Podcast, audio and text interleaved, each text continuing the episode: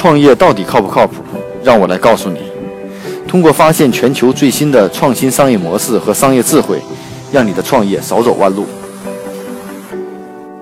大家好，今天与大家分享一个在企业服务领域的呃一个软件，叫 Pendo 啊。Pando 的这个商业模式是解决什么样的用户问题？我们知道，在这个企业服务市场里头，SaaS 服务也好，还是各类的服务，已经非常细分。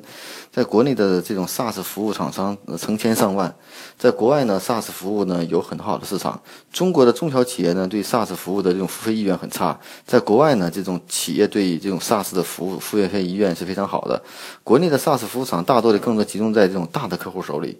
那在 SaaS 服务厂到底还有没有更细分的市场去？呃，开辟一些呃真正对企业有价值的服务呢？那我们看看国卫这家公司是怎么来做的。那国卫这家叫潘豆的公司呢，是刚获得了两千五百万美金的这种 C 轮的融资。它解决什么问题呢？它是为企业追踪重要客户，它是企业呢以追踪重要客户指标的一种工具，是更好的了解客户与产品与服务的互动。其实简单说呢，是它通过什么样的工具呢？就是说，它在你的产品中植入一些。关键点能够帮助产品经理更好地了解用户到底喜欢哪个，不喜欢哪个，得到这种产品的真实的反馈的数据，以来了解对用户的互动，来改善的这种产品的服务的体验。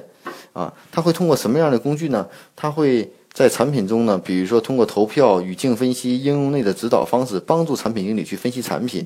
啊，然后呢，该个公司呢，之前呢，早期的客户，比如说思科云，使用这款工具以后，净增长啊，净推荐值增长。呃，百分之二十啊，在获获取相关数据以后呢，他们还可以为企业选择最合适的方式，鼓励用户互动并给予反馈。他们相比什么呢？在原来的这种用户出现问题，产品该怎么解决，都是通过邮件等渠道进行互动。那现在在允许在用户在使用产品过程中发生问题的即刻的这种互动，其实这种能够大大的提高这种回复率，增加用户的满意度啊，呃。比方说，在一天为期的这个三十天的这个服务试用中，客户一般会花十个小时，但是在这个试用过程中，他就能够告诉客户期间时域参与哪些内容，从而为客户提供更多的价值，为将来设计产品提供决策奠定基础啊。也就是说是，他是帮助客户去解决他的产品怎么与用户互动的问题，能够获取用户更真正真实的反馈，而不是出现问题以后通过邮件、通过电话来反馈相关的问题。那从这个点，我们可以看到什么？其实我们在国内，我们做很多的互联网 App 产品也好，还是各种的服务类产品也好，其实我们都会有意见反馈，或者说是这个在线服务也好。当用户遇上问题，在线服务和反馈，其实这种反馈和在线服务的及时性并不是特别高，而且用户要重复输入新的这种问题的内容。如果比如说我在使用一个软件的过程中，或者用一个产品的过程中出现了问题，直接就能够。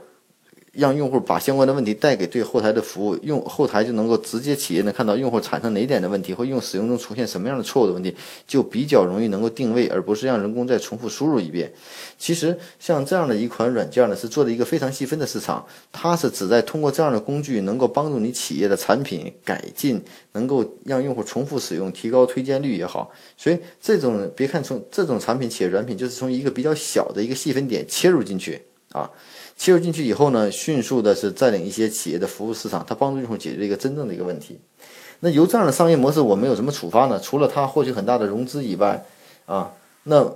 到底它哪块儿我们可以借鉴什么样的指标呢？其实，在企业 SaaS 服务领域，我们真正要看的啊一定是我们的软件帮助企业解决了什么问题，这个问题一定是个一点，而这个问题对于用户来说又是一个比较大的刚需。啊，所以对企业最大的刚需就是怎么能帮去我去获取更多的用户，这是企业最大的刚需。仅在这一点上，我们从不同的角度去解决这样的问题，都会找到不同的着眼点。那也就是我们的软件和产品做别人跟别人做的是有唯一不同的点，而不是我们一定别人做了一个相同做了一个软件，我叫 copy 一个软件，没有相没有差异性。那其实是我们对这个市场了解的不够详细。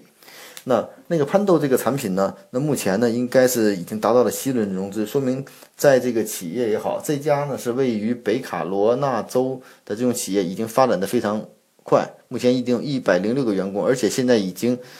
完成了一些收购的业务，开始进行国际的扩张策略啊，所以说我们可以看到，国外的这种创业企业在解决企业问题的时候，它从一个特别细分点切进去。我觉得从这种商业模式会给我们一些这样的反馈和反呃反思。希望我们真能了解，在每一个客户获取过程中或每一个服务过程中到底出现什么问题，我们有没有必要怎么去解决？其实这真的是给企业提供服务的一个有效的关键点。那所以呢，今天希望通过对这个潘豆这家公司的这种分享呢，希望对大家在做企业服务过程中有些启发。关于创业不靠谱，更多的